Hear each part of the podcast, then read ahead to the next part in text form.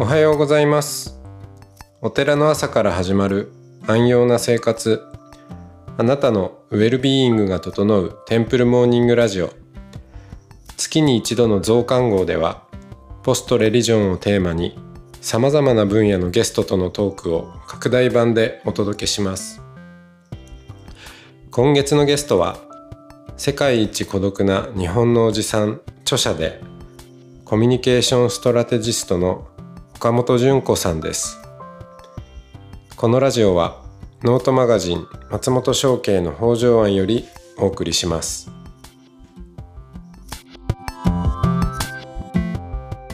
はい、えー、それではあテンプルモーニングラジオのスペシャルということで、えー、今日はゲストに、えー、岡本純子さんにお越しをいただいております。どどうぞよろしくお願いします。よろしくお願いします。はい、えー、ちょっとご無沙汰してますけども。ご無沙汰して。はい。元気でお過ごしでしたか？このコロナの中で。なんかいろいろと発見がありましたね。発見がありました。うん、考えました。皆さんもでしょうかね。うん、そうですね。人生についていろいろ考えることが、うん、うん、みんなそれぞれあったかなと思うんですけど、あの、特に、前から、あの、純子さんとは、あの、この孤独というテーマについて、えー、まあ、あの、ご著書も、えー、お持ちでいらっしゃるので、あの、その孤独をめぐって結構いろんなお話をさせていただくということを、えー、してきているんですけども、今回コロナで、まあ、ますますこの孤独というものが、もう嫌おうなく迫ってくる。うん。どんなに、えー、友達が多い人も、はい、そもそもせあのこうフィジカルな接点が持てないみたいなところもあって、あの、まあ、今までの、えー、その、今までもこの日本社会の中で孤独っていうのはとても大きな、えー、テーマでしたけれども、改めて、そしてもしかしたらあのコロナだからこそ、なんか今まで見えてなかったような、その孤独の側面みたいなのも見えてきたところがあるんじゃないかなと思って、で、あの、久しぶりに、コロナを経てまた孤独トークを、あの、純子さんとしてみたいなと思っていたところなので、はい、ぜひ今日はよろしくお願いします。お願いします。はい、で、なんかその、うーん、まあ、著書に書かれてた、あの、まあ、特におじさんの、おじさんの孤独の話は、えー、まあ、非常に面白くて、また、あの、まあ、自分もお寺に考えてていろんな、えー、ね、まあ、男性、女性含めて、まあ、特に年配の方の方が出入り多いですけど、えー、見ていると、確かにそうだなって思うことがあったんですけど、なんか、まあ、そこから今度コロナを経て、今、その、持ってらっしゃる孤独というテーマに関して、なんか見えてきた新しいこととかってありますか？そうですよね。なんか、このコロナで人生観変わった人ってたくさんいると思うんですけれども、孤独というテーマでは、すごくこう二つに分かれる、なんか分かれ道だったのかなって思うことがあります。うん。のもやっぱりこう、一人になる、皆さん一人になる時間が増えて、で、こう一人っていいよねって人すごい多かったんですよね。うん。一人でいいじゃないみたいなこう論調もある一方で、いやいや、やっぱり一人になってみて、孤独、まあ、一人はいいんだけど、やっぱり孤独は嫌だよねって気づく人と、なんかこう、二手に分かれたような気がするんですよね。うん、なので、なんかでも、ただ今の社会はやっぱり自己責任の優勢なので、一人で頑張りましょうみたいな論調もありつつ、まあだから、もうすごいこう、潮目っていうんですかね。うんやっぱりつながり大事だよねっていう方に行くのか、一人で生きていく力こそが大事なんだみたいになるのか、すごいその辺の分かれ目だなってそう思います。うん。そうですよね。あの、この孤独の話をするときに、興味深いなというのは、えー、孤独来産、うん、うん。孤独来産で、まあ、孤独のすすめみたいな、うん、そういう、そうなんですよ、うん、論調があり、まあ、そっちに流れがちであるという話。うん。まあ、特に男性なんですかね、おじさんとか。はい。うんっていう話がありましたけど、じゃあそれが、あの、さらにこう、コロナで進んだ部分もあるっていうことですかね。そんな気がするんですよね。やっぱりなんとか生きていける時代、まあ物理的にはコンビニもあれば、ゲームもあれば、ネットフリックスもあると。人間一人で生きていけるじゃん。一人で生きていく生き方こそが正しいんであるっていう風潮ってもともと日本ではすごく根強いとこうろが、ん。それがなんか強化された気がするんですね。うん。まあ一方で、やっぱり人は一人ぼっちで生きていくものではないし、一人では生きていくものかもしれないけど、支え合うもんだよねっていう、その、まあ、新たにまた気づいたっていう人もいるかもしれない。うん。どどういう形になるのかなっていうのがわからないですね。そうですよね。あの、ご自身も、どうですか？仕事の働き方とか、結構変わった感じですか？あそうですね。私は、あの、エグゼクティブの家庭教師みたいな形で、えープレゼントとかスピーチとか、コミュニケーションのコーチングをする仕事なんですよね。なので、結構やっぱり、直に会ってコーチングをするっていうことが多かったんですけれども、やっぱり会えないので、まあ一時的に本当、この仕事もキャンセルっていうふうになったんですけど、まあじゃあオンラインでできるのかなっていうので、オンラインでコーチングを始めてみたら、これが案外、まあできるっちゃできる。そのニーズがかなりあってですね、まあいろいろおかげさまでなんか忙しくなっているんですよね。うん。で、まあだからその私はコミュニケーションをコーチングする仕事なので、やっぱりこういった人に会えない時だからこそ、やっぱり実はコミュニケーションもっと重要だよねっていうことに気づき出した人が多いんだなっていうことで、やっぱりこうオンラインでやってると2次元でしか、まあまあ3次元なのかな。まあやっぱりこう目でしか見えないとか、匂いが嗅げないとか、すごく制約が出てくるわけで、そういうこう物理的制約をどうやってこう克服して、心理的な距離を縮めていくのかっていうことをみんなすごい課題意識を持ってるんだなってそう感じてるんですよね。うん。コミュ力っていうの？コミュニケーション欲？とかコミュニティ欲っていうのはやっぱ人間の本能的なものなので、うん。やっぱり衰えることはないなっていうのは考え、あの考え考えますね。うん。あ、じゃああれですか、その、おこういう、まあ、オン、 Zoomもそうですけど、オンラインでのコミュニケーションが増える。うん、で、え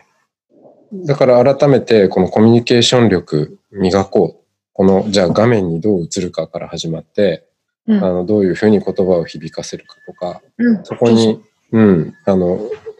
かえって、えーひ引き合いというか、そういうのが増えた部分もあるっていうことですかね。新しく。悩みをが顕在化したというか、まあ、合ってればなんとなくこう分かる部分って人間あるわけですよね。はいはいはい。うんよよそのし体からこう走ってるサインなんかを読み取れたり、表情とか読み取れたりするんですけど、やっぱこうなってくるとなかなか読み取れないし、なんかこう画面に向かって話すってすごくやっぱり居心地悪いし、うん。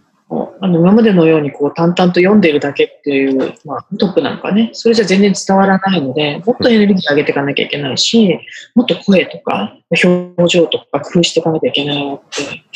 その辺が逆にハードルが上がってるので、あの今まで通りではいかないというふうになってきてるのかな。うん。そうか。確かにそうですよね。その孤独についてちょっとまあ話を戻しますけど、はい。うん考えたときに、やっぱ、えーもちろん、あの、オンラインのコミュニケーションも立派なコミュニケーションだし、うん。うん。ここで今こうしてお話ししてるのも大事なつながりだし、うん。だけど、やっぱりそのまあ匂いであったり、うん。うん。まあその人の存在からこう、なんかわかんないけど、うんうん、感じられるもの。まあ研究でもなんかあるじゃないですか、こう、実は心臓から発されるパルスを、こう、人間はあの感じ合っているとか、まあ、うん。まあ何がどこまで本当かわかんないですけど、まあそう、例えばそういうこととか、うんうん。で、その、どうですかね。ど、どんなに、えーオンラインでつながっても、えー満たされないものがあるみたいなことなのか、うん。そこら辺って、なんか、このオンライン、一気にオンラインシフトっていうものが進んだ中で、うん。感じてるものとか、なんか、うん、おじさんの様子が変わってきたとか、なんかあります？いややっぱり結構世代によってもその適用の仕方が違いますよね。若い人は割とこれでいいじゃないとかいう人も割といたりとか、まあ一方、生産なんかはすごくやっぱり孤独だったりとか、まあそのオンラインでの、まあ、例えばリモート会議とか、えーコミュニケーションの課題って3つあるんですよ。うん。1つ目がコミュニケーション、2つ目がコラボレーション、3つ目がなんですよね。あ、三つ目が？3つ目が孤独、まさに孤はい。独。はい。孤独なんですよ。人と人との関係性づくりっていうのは、やっぱりまあオンライン便利だけれども、すごくいろんなこう制約があるので、やっぱりリアルにはかなわない。うん。なんか、までも補完でしかなくて、でやっぱりリモートでやるとそういったこう課題もあるし、あとはこう、まあ、目線とか、まあ、表情とかね、まあ、いろんなものがこう知らないうちに人間って信号というかシグナルを発してるので、うんそれが読み慣れ読み取れないので脳がすごい疲れちゃうんですよ。だから実際にそのなんか25%ぐらい喋る量が減るとか、いおろんなとあの研究はあるんですけども、やっぱりまあ結論的にはあの全く同等のものではない。補うことはあるかもしれないけれども、それが置き換わることはないっていう結論ですよね。うん。宗教もなかなかオンライン対応に困っていて、うんん。あの、法要とかうん。宗教儀式とかってもううん。その場に、えー立ち会う、うん、一緒に参加するっていうことがもう前提となって組み立てられているので、まあ最近だと随分、えーその法要のオンライン配信とか、えーものが、いろんなやり方でチャレンジする人が、まあ YouTuber のお坊さんとかもまあ増えてきましたけど、うん、そこで、そうですね、特に今までそのフィジカルにその場に来ていた人たちといかにうーんそのつながりを維持するか。まあそれはあのお寺とかのその経営上のつながりを維持したいっていうこともあるでしょうけど、でも、まあ、そもそもが来られる方が年配の方が多いんで、うん、そこでいきなり切れちゃうと、本当にそのやっぱ来ることを楽しみにして、で、そこで人とつながることを楽しみにしている方も多かったので、そこですごく苦慮してますよね。うんうん。こう、会うことによって、まあ、なんていうか、まあ、ぬくもりであったり、気であったり、すごく伝わるものってありますよね。あのやっぱり、じゃあ、あの旅行だって、ね、バーチャルでなんとかって言われたって全然、全然違う。やっぱりそこにその空気を感じたら、やっぱりこのやっぱりね、楽しいなと思うけれども、じゃあその絵を見て楽しいかって、ビデオを見て楽しいかって、やっぱり全然違うじゃないですか。うん。なんかやっぱり辛いけれども、まあ、まあ一時的だと思って頑張るしかないのかなっていうふうに思いますね。これがこのデフォルトになって会わなくてもいいじゃんとか、旅行行かなくてもいいじゃんっていうふうになる世界にはなれないってことにみんな気づいてるんじゃないかなと思そうですよね。う。うん。宗教は確かになんかわかりますね。だからアメリカとかでもそれに逆らって 結構あの集会開いちゃったりする人が多くて、まあ韓国とかもそうですけど、うん。急じゃないですか、それはね。だから、そこに抗うっていうのはなんかこう、うん、残酷ですよね。うん。でもこのコロナで、えー、リモートにいろいろこうオンラインにしようっていう試みが出てきて、まあ、僕もなんか、あの、このテンプルモーニングラジオもそうですし、まあ始めてみたりしていろいろ感じることはあるんですけど、うん、一つ、まあこのポストレリジョンという、えー話にも関わるんですけど、今までって宗教って、まあ、宗教をやっている側というか、担っているという自負を持っている側の人は、えーまあ、いわゆる布教ですよね。えー教えを伝える。これが仕事なんだ。ね、これが自分たちの役割、存在意義なんだっていうふうに思ってたところが結構強いと思うんですよ。うんうん宗教っていう枠の中にいる限り。うんううんん、だけど、ねなんか、じゃあそれを教えを伝えるっていうことをオンラインにすれば、えーそれでじゃあ仕事を果たしたこと、仕事っていうか役割を果たしたことになるのかなって思ったときに、あうん、どうなんだろうと。例えばこのテンプルモーニングラジオ、お坊さんと、えー対話をするという。この中で、まあ、そんなにそんなに競技の話をするとか、うん、あの、なんか理論がどうこうっていうことではなく、なんかそう、みんなの反応を聞いてると、なんかそそういうことじゃなくて、もっと空気感とか、うん、そう、うん、そういうものを聞きたいっていうんですかね。だから聞くものは実は情報じゃなくて、うんまあ、情報以前のもの、まあ意味として立ち上がってくる以前のものを聞きたいみたいなことうん。なのかな。で、あの、ちょうど、えー、あの、宿坊に行ってきたばっかりなんですけど、あ、うん。どこの？えっ、と、身延さん。え？あ、山梨です。あーあー、みのべさんね。ううん。ん。あのーまあ、すごい雰囲気がいい、もうね、その山全体がなんか、あーお経があちこちから聞こえてきたり、うん。まあ、お線香の香りとかが漂っていたり、ううん。で、当然その自然の音とか、うん全部ひっくるめていいよねっていうそうだね。感じですよね。そう。だから、なんかコロナで改めて思うのは、その、今、うん、今までその、なんか伝えなくちゃ伝えなくちゃって思っていたものが、実はなんか、うん求められていたものは、まあそれも一部だけど、うん結構そんなに大きくない一部で、もっとなんか全体的なものだったんだよなっていうことはすごく感じるんですよね。わかりますよ。やっぱりあの、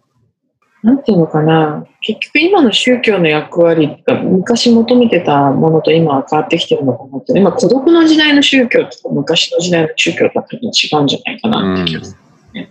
特に孤独になってくると、やっぱりみんなが所属したい、帰属したい、承認されたいっていう欲求を持っていて、それを満たす場所としての宗教になってきてるんじゃないかなって気がするんですよね。そういう時に、まあ、あの、一方的に、まあ、お説教を聞かされるよ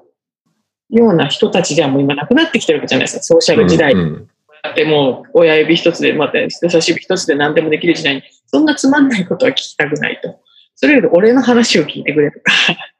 そういう時代になってくると、今までのね、寺子屋みたいに皆さん言うこと聞いてねみたいな宗教が、果たして求められてるのかなっていうのはやっぱり疑問になりますよね。そうですね。変の欲求？話聞いてよとか、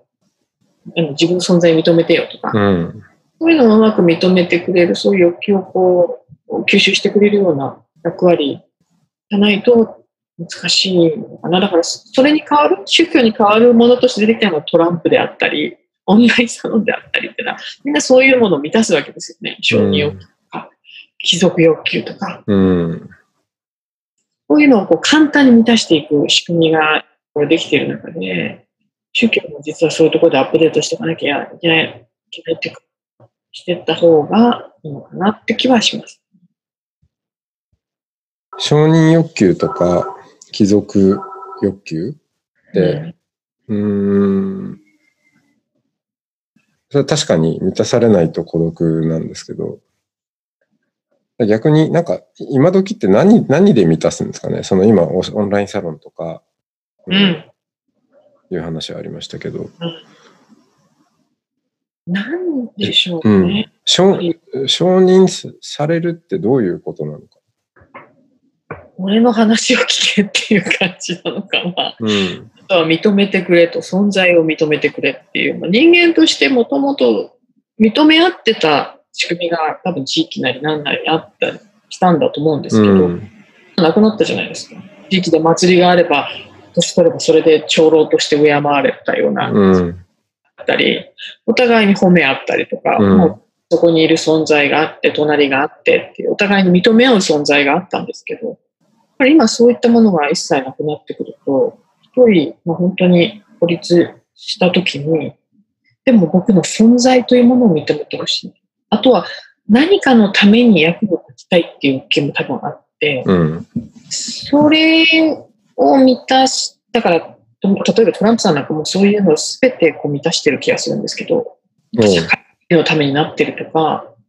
なんか自分より大きい何かの存在に自分は身を捧げてるんだみたいな、そういった意識になっていたりとか、なんかそういういろんな人間の欲求、そういうところがこうみんな吸収してる気がするんですよね。うん。それは何ですかね？物語を提供するようなことなんですか？あたりもあるでしょうね、ストーリー性っていうのもあるし。何なんでしょうね、人生の目的みたいなものがなかなか見つからないっていうか、見つかってない人も多いんだと思うんだけど、うん。やっぱりその辺を宗教っていうものに見出す人もいるのかもしれないけれども、やっぱり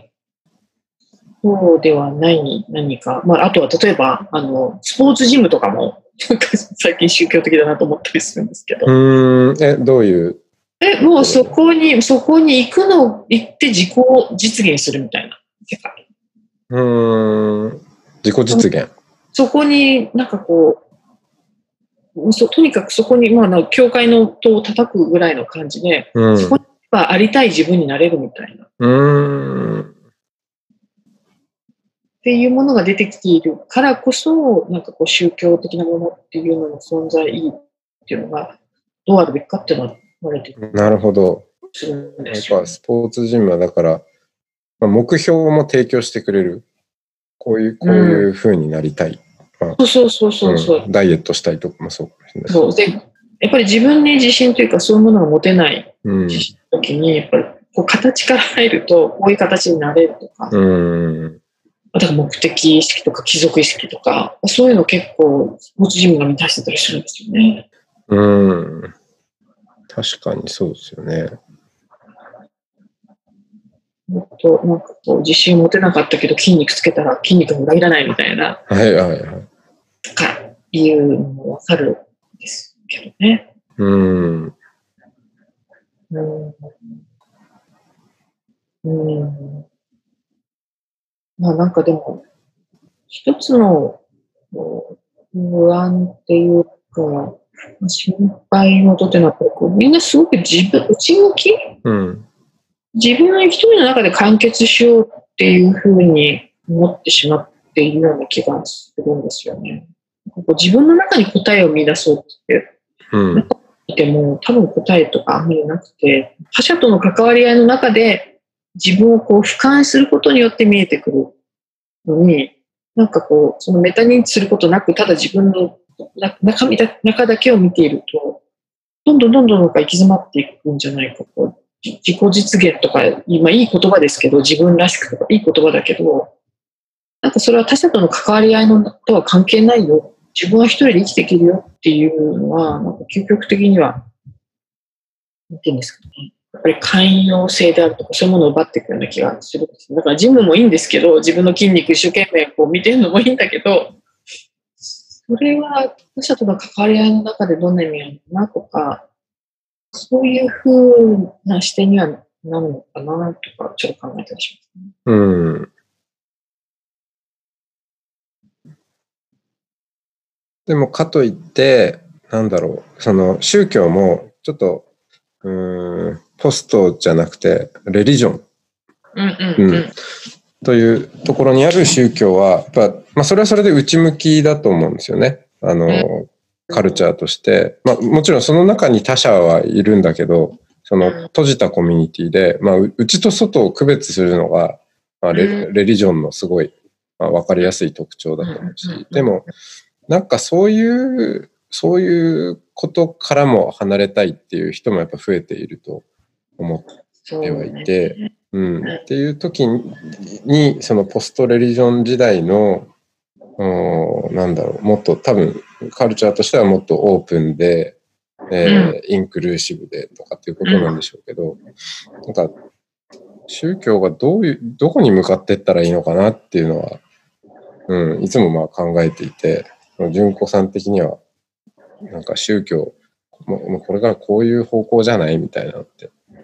りうんますか、ちょっとあの、実は今本書いてて、11 月ぐらいに出るのかな、10月 ,10 月の末、1月に。あもう、やっぱりこう、これからのコミュニケーションの形っていうのを考えてですけれども、その中で出てくる、まあ、一つのキーワードってやっぱ共感なんですよ。で、まあ、今共感、ね、共感型リーダーっていうふうに世界結構変わってきているという話で、共感大事だよねっていうことはまあ言ってるんですけれども、ただ共感ってすごくね、なんか、実は罠があるんですよね。共感ってエンパシーっていう言葉は、あの、すごい部族的いや、まあ宗教、宗教もそうですけど、いわゆるクローズドの中での共感であって、あそれを部族。共感っていうのは及ばないってう。いうん考え方もあるんですよね。共感大事なんだけど、でも、そのエンパシーの共感だけだと、非常に実はこの身内だけ、日本人はいいけど、他はねとうん、か、うん、っていうような考え方にもなりかねないわけなんで、その共感の限界みたいなことを知らなきゃいけない。うん。っていううん。結論して書いてるんだけれども、じゃあそれに変わるものは何かっていうときに、コンパッション、これエンパシーじゃなくて、パッション、思いやりの方うん。ですね。だからその全人類的な共感、うん。国の中とか宗教の中とかっていうのは、まさにそのインクルーシブな共感うん。がこれから重要になるのかなっていうふうに思っていますよ。うんですけれども、まさにその、なんだろうね、その部族的ではない、クローズドではない共感うん。のの舞台としての宗教とかっていう、その橋を渡すみたいな役割はすごく期待したいんですよね。そうですね、本当そっか。エンパシーからコンパッションへと。うん。コンパッションは仏教の慈悲っていう言葉の、そう、そうそう。まあね、当てられたりもしますけど、うん、そうですよね。そのトライブ的ではない。そうそうそうそう、じゃないかなって気がしていて、うん。チームシ言ってたけど、いや、でも実はすごい罠があるなと。うん。あの、ネットの世論とか見てると、うん。すごい共感が暴走したがためにっていうのがすごくよくあるじゃないですか。はい、はい、はい。だからそこまでその感情に支配される形も怖いんですよね、やっぱり。うん共感する、共感する人だけでのグループを作ってしまって、またこう、敵対を生むようそうそう、そうなんですよ、そうなんですよ。なんか、そう、交換がなんか、うん、ですね。な。うん。あ、さとかってなってるような気がすもうその、そういう、その、まあ、トライブ的なつながりも、やっぱその孤独でしんどいぞっていう人にとっては、まあ、そっちに流れることも十分にあるわけですよね。る。そうなんでしょうね。だから、うん一人でいいぞって、まあ、あの、孤独の本書いたときに、まあ、あのそうだよね、やっぱり人は一人じゃ辛いよねっていうことを皆さんおっしゃるのかと思ったら、結構こう寄せられる コメントがですね、余計なお世話だと人は一人で生きるもんだっていうコメントがものすごく多かったんですよ。うん。で、何が悪いと？いう形になっていたんですよね。だから、なんかそ、そういうことではなくて、もっとこう超えた、なんか、そそれでちょっと私はしょげてしまいましたけど、うん。え、なんでそうなんだっていう、ねちょっと引きずってまして、うん。この孤独なおじさんからちょっと離れようかなって思ってるところでは、あのシャッターガラガラガラって閉めようとすると結構、いやいやいや、まだ閉めないねっていう、うん。そんな連続をですね、今ね、うん。悩みます。日本は本当特殊なのかな？海外はそういうことはあんまないんだけど。うん。余計なお世話だっていう、うん、一軍、そういうトライブがあったわけですよね、きっとね。そうそう、そう。だからもうあの、そそういうことで言うと、やっぱりあの孤独がもしかしたらその孤独と寛容性っていうのがまあリンクしてるのかな。やっぱり孤独っていうのは一人でいいじゃん。一人で生きていくべきだっていう考え方は逆に自分が責任、自分に自信を持自責任を持てばそれでいいではないかという結論になるわけですよね。そうすると人のことなんて構っていられないと。もうやっぱりそうなると他者への目線とか、他者への思いやりとか、そういったものがやっぱり優先されない世界になってくるわけなので、うん。そういうなんかディストピアは辛いなっていうのが思いましたね。だからすごく関連性があると思うんですよ。世界への目線っていうか、うん、と自分、その孤独って多分すごく関連していて、自分が孤独なら他も孤独でいいじゃないかとか、そういうふうになってしまう可能性もあるのかな。まあ、うん、たりしますね。まあ、人の、まあ、斎藤玉木先生とかっての結構引きこもりの先生、はい、研究してらっしゃる先生は、まあ、人そのものがまあ毒であるとか、まあ、ま摩擦、暴力であるみたいなことをおっしゃる。でも、そのある意味、ある程度の摩擦とか、まあ、暴力なしで、まあ、この世界を捉えることはできないので、そこをどううまく、まあ、どれだけの摩擦を、摩擦のない世界で多分生きるって多分難しいと思うんですよね。今のこの状況だと、どの摩擦も許せない。このなんかなんかちょっとしたことを許せないっていう、本当にこう、寛容性を奪っていくような、うんなっていくような気がするんですね。人を許せない。っ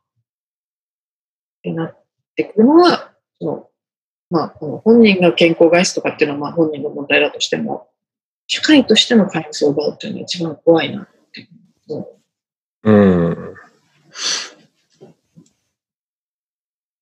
その、えー、感覚を、なんかちょっと違う表現で言うと、うん、あの、まあ、人間がみん、まあ、全員じゃないですけど、そ,、まあ、そうそういう方向に行く人はみんな何かしら拗ねているんじゃないかっていうですね。まあ、その拗ね、拗ねの問題みたいな、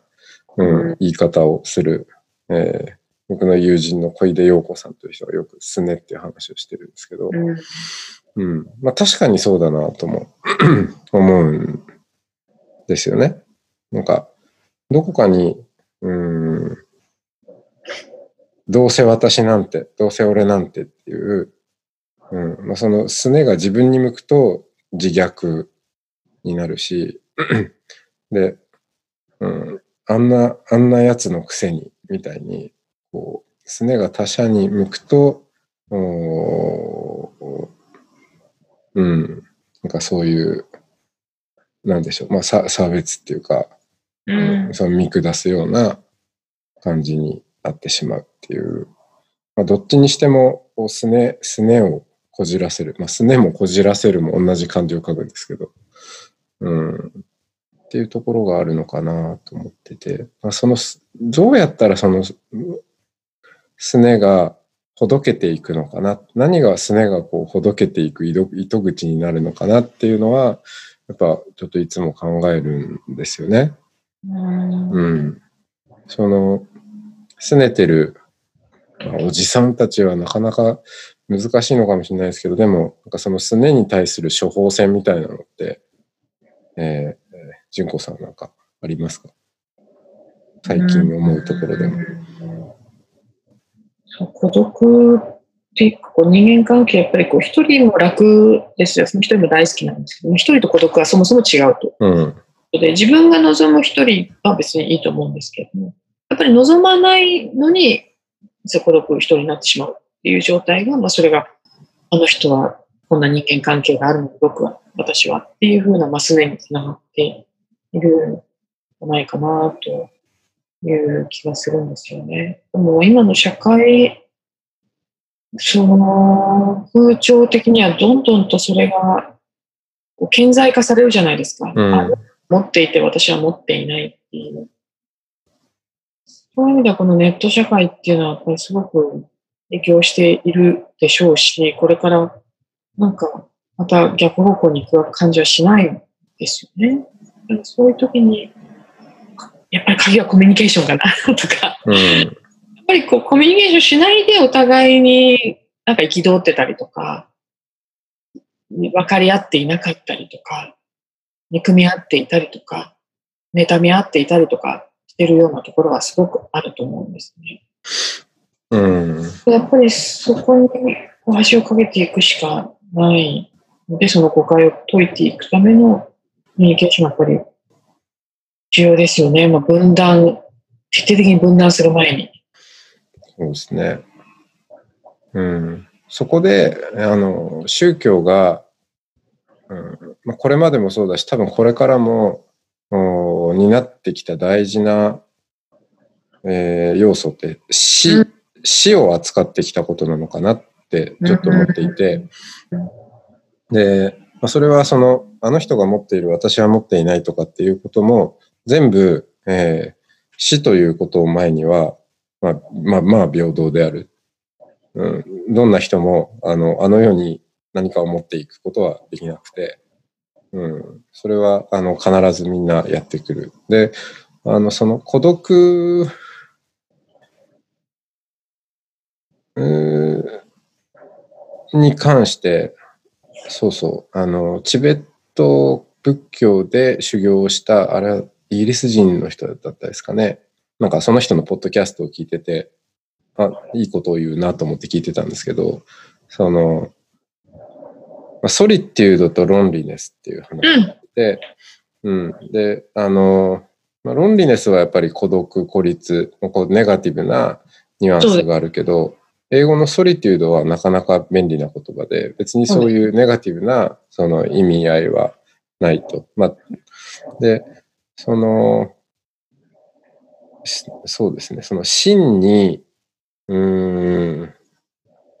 まあ、自立もして、でもそれが、その自立が、あの、分断という意味ではなくて、その、相互依存的な関係性の中に私たちはいるのよね、生きてるよねっていう、えー理解を持った上での自立、うん。うん。インターディペンデントなうん。人間は存在であるっていう、仏教で言うと演技って言いますけど、はい。うん。で、だから、そういう人の対話っていうのは、なんか、ソリテュードがソリテュードに、あの、サルート、敬まあ、こう、おっていう、こう、敬礼している、お互いにこう、リスペクトを送り合うような関係性なんだって言ってて、うん。まあ、それはなかなか素敵。まあそうですね。うん、素敵な表現だなと。あの、仏教の言葉で読書、読死、読古、読来？うんえー人間は一人、えー生まれ、一人死に、えー一人えー去り、一人来たるっていう言葉があって、そう、あの、人間は一人一人徹底的に孤独であるっていうことは、まあ、それはそれでそうだと思うんですよ。あの、誰も自分が生きて自分が死ぬ、死んでいくっていうことを変わってくれる人はいないと。うん、自分の人生自分が生きるしかないっていうことにおいては、あの絶対的に孤独であると。まあでもその孤独は別に寂しいっていうか、あの代わりがいないっていう、まあうん。うん。うん。であって、うん。で、それがまず、あの、根本的な、あの、真真実としてあり、あった上で、でも、そそういう、えー絶対的に私以外、えー私じゃないのって歌がありましたけど、まあまあ、あの、そういう、えー人生を生きている人同士が関わり合っているっていう、うん。うん、ところに立つことが大事なんだっていうことなんだと思うんですね。その辺がすごく、その、多分、あの、俺は孤独に生きてるんだからほっといてくれみたいな人は、割とこういろいろこんこんがらがっちゃってるっていうか、うん。うん。うん。混同しちゃってるんだと思うんですよね。そうなんですよね。それがなかなかうまく伝わらないんですよね。なんか孤独で生きることは依存をしないことだっていうふうに言うんですけど、いや、孤独でいるっていうのは実は依存していると、今依存しやすいとかね。あ適度に依存するとか、うん。いうこと、それから自立することっていうことが実はまあ孤独の反対だったりっていうことなので、その辺がじ伝わりにくいので、難しいんですけど、なんかこう、ですね。どういうふうに伝えてたんだまあ、でもいずれにしても日本は非常に孤独信仰がやっぱ強い国ではあるので、うん。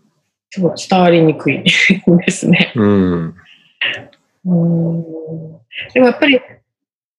つながりって、うんやっぱり経験してみると、ああ、いいなって思うもので、なので、やっぱりそこの輪に、そういう場が、やっぱりいろんなところにあって、その、まあ、家族とか、すごく縛りの強いそういったものはもう今あまり手に入らないかもしれないし、逆にそういうものを遠ざけようとする人たちはいるかもしれないけれども、まあ、本当にあの、辻辻で、そのもうもうスタバでもいいかもしれないし、お風呂屋さんでもいいかもしれないし、お寺さんでもいいかもしれないけれども、そういったところでもあの弱い渋滞っていう言い方、弱い渋滞っていうのははい、中退。うん。あ弱い中うん。はいっていうのは、今、私は、まあ、強くて縛りのあるつながりは、まあ、特に求める必要はないけれども、まあ弱い中退を大事にしながらも、やっぱり人に対して思いやりを持って、人の、その人の間に、人ってやっぱり生きるものだと思うので、うん。そういったこう弱いつながりを誰もが見つけられるようになるなるといいなっていうふうに思いますね。人人を責めるんじゃなくて、やっぱりインフラ的な、そういった、やっぱりこう、こうなんだろう、オポチュニティっていうか、そういった場場が場があれば、もっと人は分かり合えるし、なると思うんです場が今ないんじゃないかな。そういった意味でお寺さんの役割はすごく大きいと思いますね。そうですね。うん。お寺って多分、まあ神社もそうかもしれないですけど、日本の多分もともとあったようなその宗教、宗教と名乗る以前の宗教みたいなものって弱い中体が強がメインだったような気もするんですよね。それがなんかレリジョンっていうところにちょっと、えー巻き込まれすぎちゃって、うん。なんか無駄に力んじゃっているっていうか、うーん。そうですね。海外的共感になっちゃってるんですねそうですね。うん、トトライブ、その部族を作ろうっていうのがちょっと強くなりすぎちゃっているっていうか。うーん、そうね。うんそっか。まあ、そこは入っちゃうと楽なんですけどね。うん。でも楽なようだけど、ちょっと、な、うん。あんまり、どうですかね。どうなんでしょう。やっぱりそこに入っちゃえば、満たされる部分っていうのもあるのはうん。事実でしょうね。まあだから、人によってはそういうのが嫌だって人もいるんでしょうけど。そうですね。まあトライブはトライブ、その部族的なものがなくなることはないんでしょうけど。ないね。ないですね。うん。うん。でも、からね。うん。でも、まあ、自分はちょっとそこを前に進めて、ポスト、ポストレリジョン、はい、コン、コンパッションの方で、ああ、うん、行きたいと思います。いやちょうど本当そういう本を書かれているということで、はい、あの、本といっても、あの、そういう、どちらかというと、あの、あのコミュニケーまあ、だから、はいはい、うん、まあ、孤独はこれからの、まあ、世界的伝染病で大変だよっていう本だったんですけど、やっぱりそういった事実を提示したところで人ってやっぱり動かないんですうん、よね。うん、うん、じゃあどうすればいいのって言われたときに、どうしようもないじゃんっていう人がやっぱりすごく多かったので、じゃあ、まあ、ソリューションとしてはコミュニティとコミュニケーションっていうのがありますよね。まあ、場を作るっていうのもありますし、その、その人と人をつなぐ、そういった糸をこう強めていくっていう手段もありますよね。じゃあどうやったらその糸をつなげやすくするのかっていう、そのノウハウをもう少しこうブレイクダウンしていこうかなと思ったんで、話し方の方ですね。人とつながりの本。どうそうやってどうやったら人ともう気負うことなく、スイスイとお話ができる。うん、緊張することなく人とこう話することができて自信を持てることか。そういうすごいもうね、ノノウハウ本になっております。ああ、いいですね。楽しみにありがとうございます。しています。まずタイトルとかはこれからですもんね、きっとね。で、あの、まあ、今、あの、検討中ですが、世界最高の話し方みたいな感じかな。おーじゃあぜひ、あの、また出たら読ませていただきたいなとはい。思います。はいいえ。あの、まあ、お時間もね、あの、いい時間になりましたので、そろそろ、じゃあこの辺で。ありがとうはい、今日は本当にありがとうございました。ございます。はーい。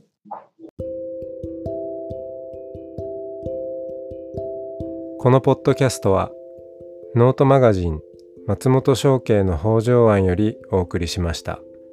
ゲストへのメッセージや番組の感想などはノートのコメント欄にてお待ちしております。それではまた